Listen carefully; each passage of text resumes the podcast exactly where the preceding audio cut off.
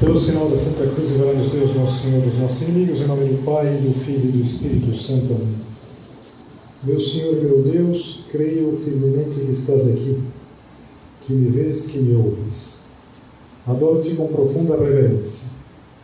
Peço-te perdão dos meus pecados e graça para fazer com fruto este tempo de oração. Minha Mãe Imaculada, São José, meu Pai e Senhor, meu anjo da guarda, intercedei por mim.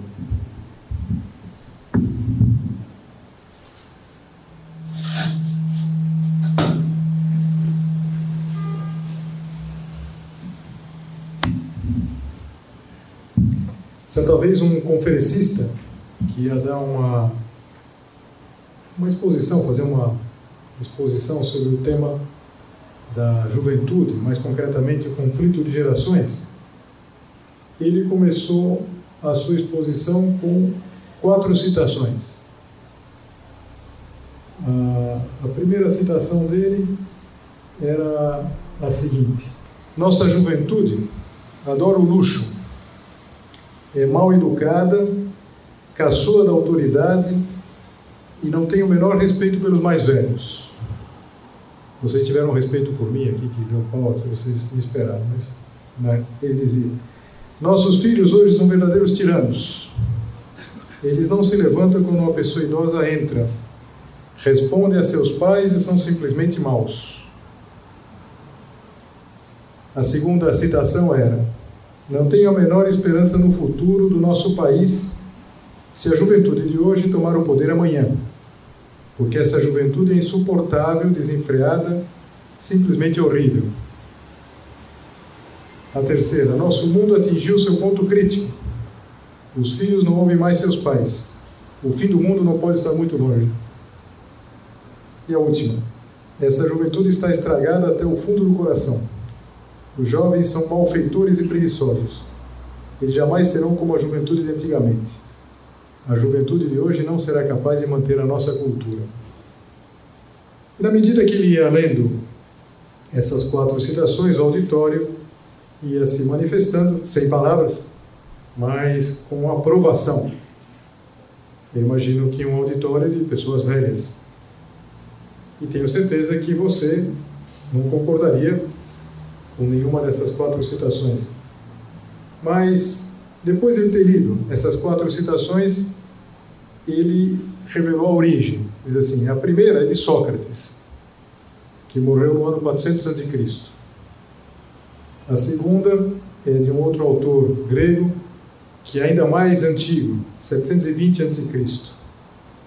A terceira é de um sacerdote, não um sacerdote católico, evidentemente, porque é, é uma citação de 2000 a.C.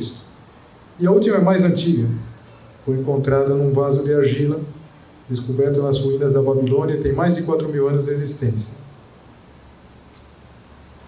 Claro, o efeito que esse palestrante tinha em mente era mostrar como, desde sempre, eh, se tentou olhar para a juventude com o mesmo olhar, com um olhar, digamos assim, preconceituoso, como se não pudesse esperar nada daqueles que ainda não são mais eh, maduros.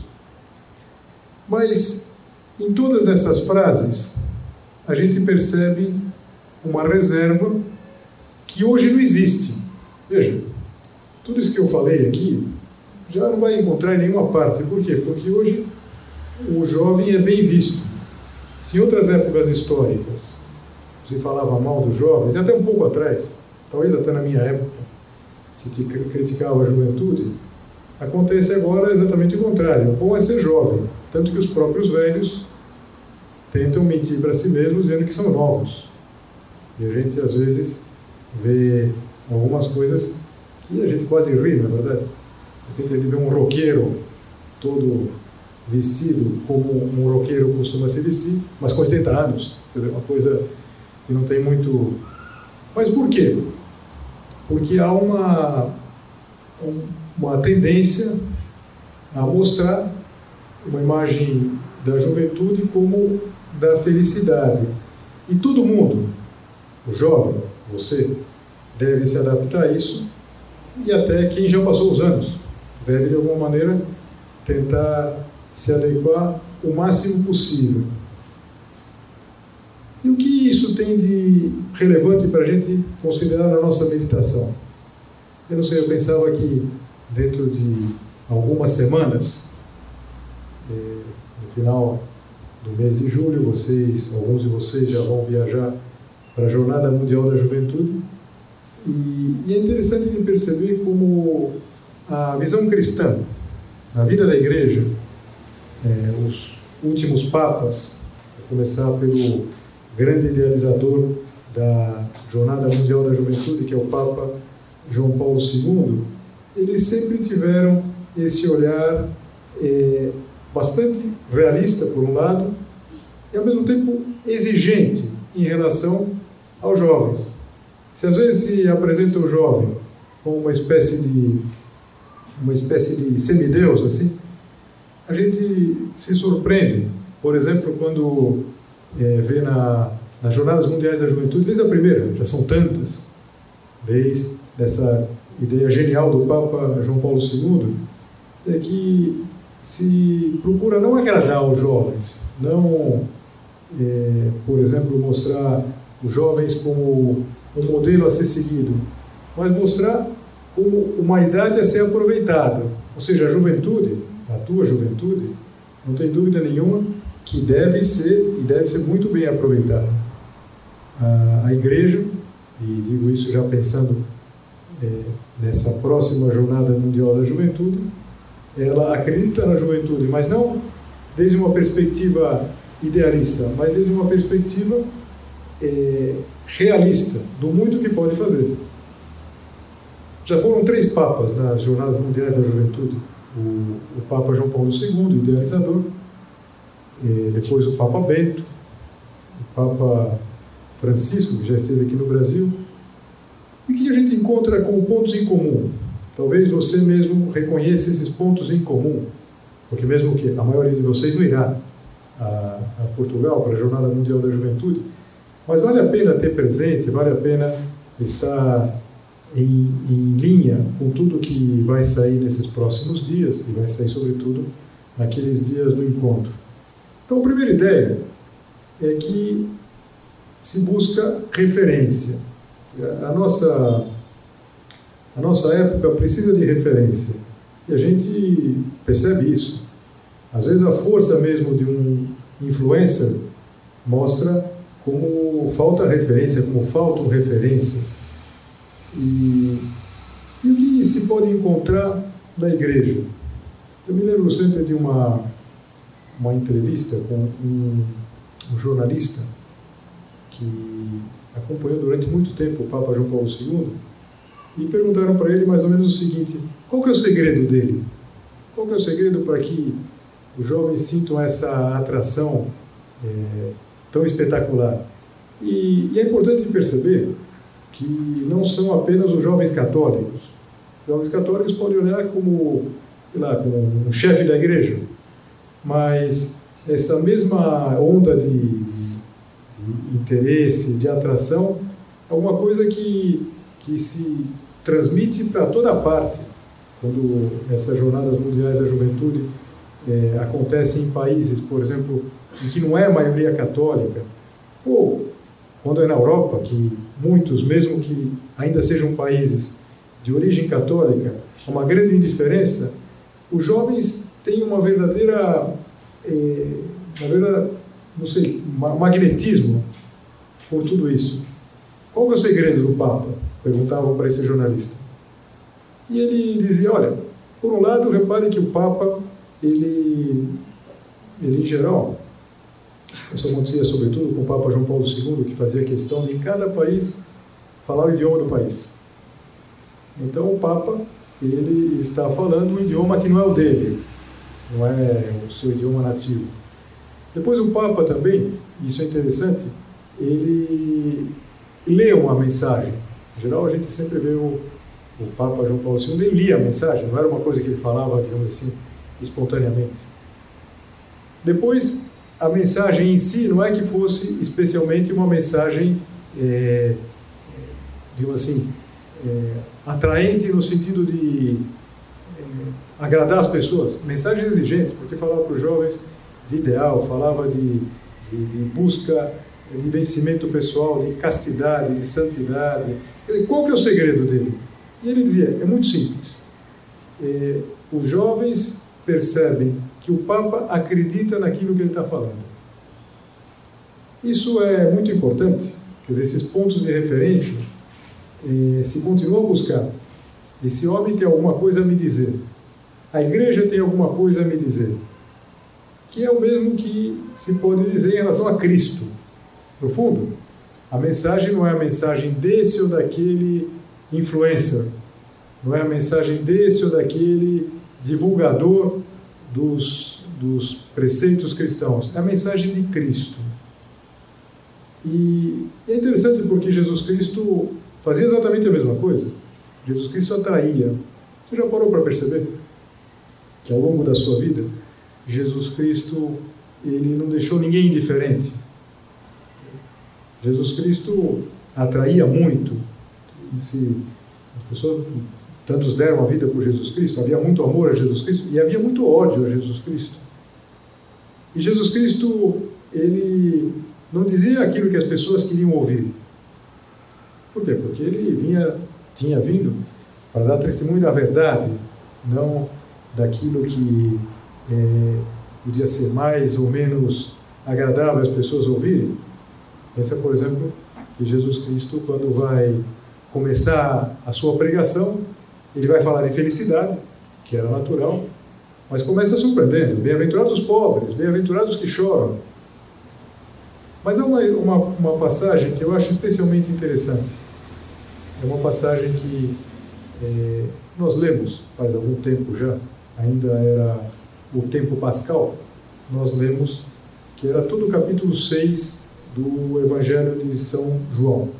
No capítulo 6, Jesus Cristo, no início do capítulo, se narra que Jesus Cristo fez um grande milagre. Ele multiplicou os pães e os peixes para dar de comer uma multidão. E logo em seguida, Jesus Cristo, já em Cafarnaum, tudo isso foi a, a, no lago, próximo da cidade, já em Cafarnaum, nosso Senhor Jesus Cristo anunciou na sinagoga a Eucaristia que daria o seu corpo como alimento, seu sangue como bebida espiritual. E, e quando ele falou isso, não foi bem aceito. Por quê? Porque os seus ouvintes, discípulos, entenderam literalmente. E ele de fato estava falando literalmente. E, e vão dizer assim: duras são essas palavras, quem pode ouvir? E conta São João, que presenciou tudo isso, é uma testemunha ocular, que nesse momento, quando Jesus Cristo começou a falar, eh, além de dizerem que eram duras essas palavras, muitos discípulos se retiraram e foram embora. Deve ser uma cena forte. Imagina que Jesus Cristo está falando na sinagoga, era onde se reuniam em cada cidade os judeus, em Cafarnaum, e de repente levanta um, levanta outro, talvez levanta uma pessoa com mais é, autoridade, levantam vários, e são discípulos, é gente que seguia Jesus Cristo. E Jesus Cristo vê tudo aquilo acontecer, não tenta minimamente reter aqueles descontentes, inclusive diz assim, os doze, ficaram os doze, assim, queres vós também ir embora? E São Pedro vai responder: Senhor, a quem iríamos? Só tu tens palavras de vida eterna. De certa maneira, quando nós eh, pensamos em tudo isso, quando nós pensamos nessa necessidade de Cristo, que um jovem experimenta, que você experimenta, é exatamente expressar com essas palavras: Senhor, a quem iríamos? É verdade? Eh, a quem você iria? Quem poderia te dar uma resposta quem poderia dar uma resposta convincente? Quem poderia te dar uma resposta que de fato fosse de vida eterna? Na, na igreja, no Evangelho, eh, nós podemos encontrar essas mensagens, essas mensagens que de fato contam, essas mensagens que de fato são importantes. Veja, um jovem deve ser uma boa pessoa, mas isso é pouco. Aliás, é muito pouco. Eu acho que nenhum de vocês gostaria é, que se dissesse dele que é um rapaz bonzinho. Pelo amor de Deus. Isso é, por favor, não me faça esse elogio, na verdade. Nós precisamos de muito mais. Nós precisamos ser homens de verdade. Nós precisamos ser pessoas que tenham ideais, que tenham capacidade crítica. E isso é muito importante. Então, um cristão, e um cristão que é jovem, ele precisa ter sempre esse desejo de mais, esse desejo de mudar. No rito antigo da missa, hoje é a forma extraordinária, o sacerdote, quando chegava no altar, ele dizia um versículo de um salmo: Subirei ao altar do Senhor, do Deus que alegra a minha juventude. Interessante, porque às vezes o sacerdote celebrante podia ser um padre de 90 anos, mas no fundo, o que, que ele estava dizendo? Ele estava dizendo que é, a juventude é mais do que uma simples constatação dos anos. A juventude é uma coisa da alma. E por isso, quem é jovem de anos pode entender melhor a mensagem cristã, o cristianismo. Mas nem sempre. Haverá pessoas de mais idade que têm uma alma jovem. E uma pessoa com poucos anos pode ser velha por dentro. Pode ser velha pelo egoísmo, velha sei, pela, pela sua própria atitude. No fundo, a mensagem do cristianismo ela vai estar tá resumida, não sei se você se recorda daquela metáfora. O Senhor fala: sal da terra, luz do mundo, vós sois o sal da terra, vós sois a luz do mundo. E o Senhor diz: o sal que não cumprisse a missão de salgar insípido, não valeria para nada. A luz que não iluminasse, ela não serviria. Então, nós temos que ser sal, temos que ser luz, nós temos que, de certa maneira, eh, sermos ponto de referência. Você precisa ser ponto de referência. E quando eu digo ponto de referência, não significa que você vai se apresentar e falar, olha, façam como eu, sejam como eu. Não, mas que você seja uma pessoa com virtudes. Porque o cristianismo não pode ser uma espécie de verniz que se passa por cima de uma pessoa fraca, de uma pessoa sem caráter. Então, o jovem, ele deve ser necessariamente uma pessoa que está disposta a mudar. E, e por isso, diante de tudo isso que é, agora se vai viver, essa, essas semanas de preparação da Jornada Mundial da Juventude, vale a pena você se perguntar: eu quero mudar? Ou eu estou muito bem instalado no meu cantinho aqui? Há um, jornalista, que já morreu há muitos anos, que ele, ele era muito crítico em relação a, a tudo isso, de uma espécie de idolatria da juventude. Esse jornalista se chama Nelson Rodrigues, talvez você conheça ele pela, pelas, pelas obras de teatro. E parece que na última entrevista, é, perguntaram, a última entrevista que ele concedeu, perguntaram para ele o que ele diria para os jovens. E ele, ele tinha um estilo muito, uma língua muito felina, assim, falava com muita assertividade. E ele disse assim: Jovens, envelheçam rapidamente. E, e talvez a gente pudesse pensar, não concordo, claro, com isso daí, acho que envelheça no ritmo normal, né? no ritmo normal da vida. Agora, uma coisa que sim se pode dizer a uma pessoa jovem, eu acho que é uma mensagem que o cristianismo traz, não sei, de alguma maneira a gente encontra isso nos papas, nos três papas recentes, é, jovens amadureçam rapidamente. Isso é importante. Isso é importante. É importante amadurecer. É importante não ficar preso na infância.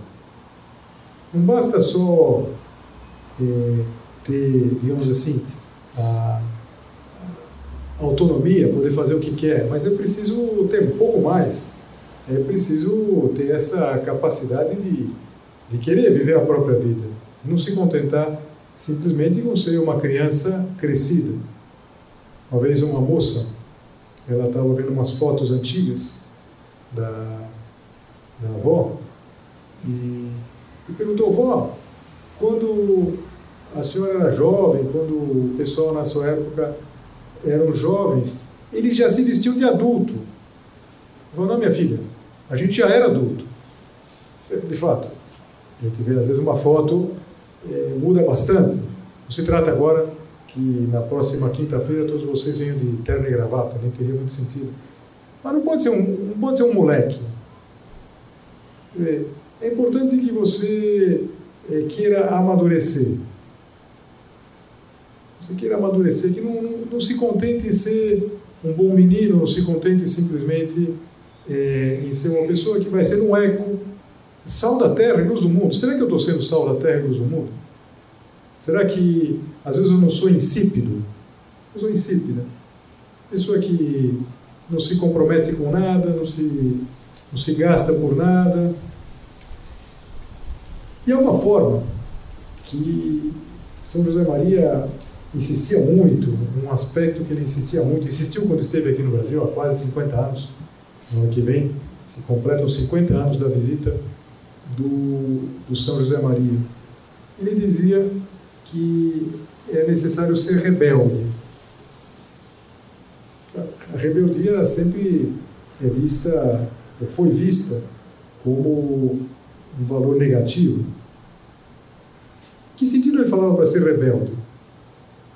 Eu me lembro que, é, naqueles anos, em 74, não fazia muito tempo da, do famoso Maio de 68. Maio de 68 foi no mundo inteiro, no Brasil também. O epicentro, se não me engano, foi em Paris. Mas na universidade foi uma espécie de derrubar todos os modelos, derrubar todos os esquemas, tudo aquilo que até então se se tinha como é, absolutamente inamovível, era necessário mudar, era proibido proibir, esse é o, o bordão. E, e São José Maria dizia que era necessário ser rebelde. Não uma rebeldia meramente destrutiva. Por quê? Porque a chamada geração de 68 foi rebelde, foi, derrubou muitos modelos, em parte tinha razão, mas faltou construir.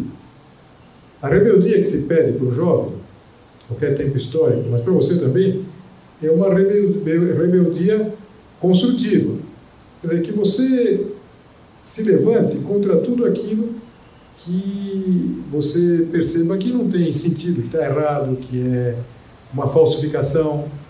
Então, por exemplo, será que a gente não precisa é, às vezes, se rebelar contra uma vida mole.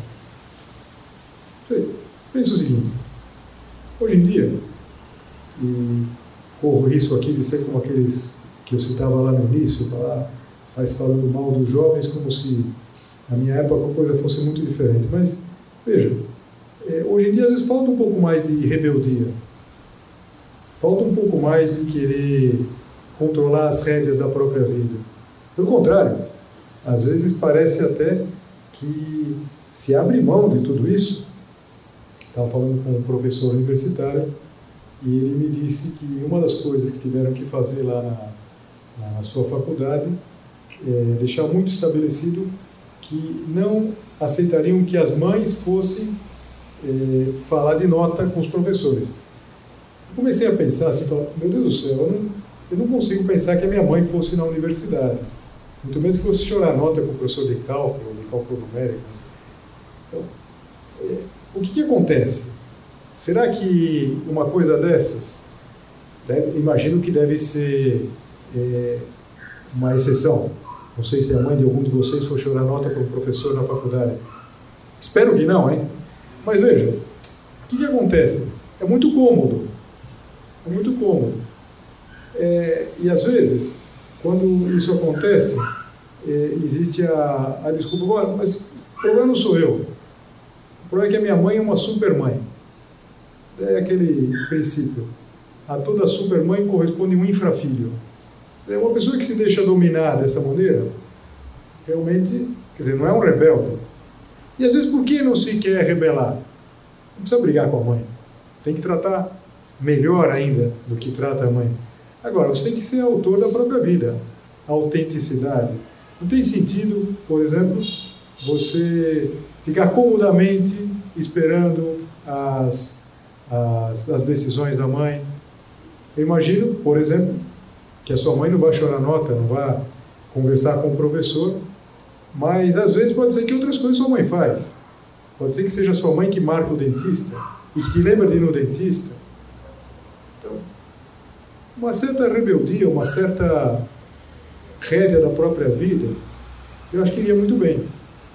Como tática, como. Não, mas como uma postura de quem quer construir alguma coisa, de quem quer é, fazer, quem quer ser sal da terra e luz do mundo. Porque senão o que acontece? Acontece às vezes que, longe de ser rebelde, é, às vezes se vai acostumando a ficar. Queria fugir dessa palavra aqui, dessa expressão que eu não gosto, da zona de conforto. É um lugar comum, na verdade, se usa muito essa expressão. Mas fugir desse, desse mundo onde todas as coisas estão perfeitamente arranjadas. Você não poderia ser uma pessoa mais ousada, mais atirada, eh, ter os seus planos, querer fazer as coisas, eh, pensar no futuro. Não tem sentido falar, não, eu sou muito novo. Bom, mais ou menos, mais ou menos. Eu acho que nós temos que ter jovialidade. Vocês têm que ter jovialidade ainda, pela idade. Mas tem que ter essa dimensão de rebeldia. E a rebeldia, pensa, hoje em dia, o que é uma rebeldia? Viver como filho de Deus é uma rebeldia. No mundo em que tanta gente vira as costas para Deus, viver como filho de Deus é uma rebeldia. É importante ser rebelde. Não rebelde sem causa. Não de quem vai derrubar e não sabe construir. Você tem que ser autor da própria vida. Ou será que é isso que o cristianismo vem nos dizer? Será que é uma boa forma, até de preparação, para aquilo que o Papa vai dizer na Jornada Mundial da Juventude? Eu não sei o que ele vai dizer. Mas creio que isso que nós vimos hoje, que eu mais ou menos tentei é, conversar com vocês, está muito na linha do que ele insiste, dessa atitude que ele quer para os jovens, que sejam audazes, que sejam corajosos, que não fiquem no seu cantinho, que não fiquem calmamente eh, se contentando em serem bonzinhos. Isso é muito pouco. É verdade que um jovem bonzinho não faz mal para ninguém, mas isso é muito pouco. É preciso fazer bem, é preciso fazer muito bem, é preciso ser sal da terra e luz do mundo. E há alguém que a gente pode seguir, que é Cristo. Só tu tens palavras de vida eterna. A frase de São Pedro, que sem dúvida nenhuma pode nos servir como referência. Vamos terminar? A gente pode pensar nessa mulher jovem, Nossa Senhora, quando ela recebe o anúncio que vai ser a mãe de Deus, era mais nova que qualquer um de vocês. Nossa Senhora teria 16 anos. Tem uma atitude adulta, tem uma atitude madura. É importante ser maduro. Não perca a jovialidade, mas se eu pudesse dizer assim um recado para os jovens, jovens, amadureçam rapidamente. E o que amadurece? Amadurece é tomar a rédea da própria vida nas mãos. É querer ter autonomia. É querer fazer as coisas. É ser rebelde. De uma rebeldia que, sem dúvida nenhuma, agrada muito a Deus. Dou-te graças, meu Deus, pelos bons propósitos, afetos e inspirações que me comunicaste nesta meditação. Peço-te ajuda para os pôr em prática. Minha Mãe Imaculada, São José, meu Pai e Senhor, meu anjo da guarda, intercedei por mim.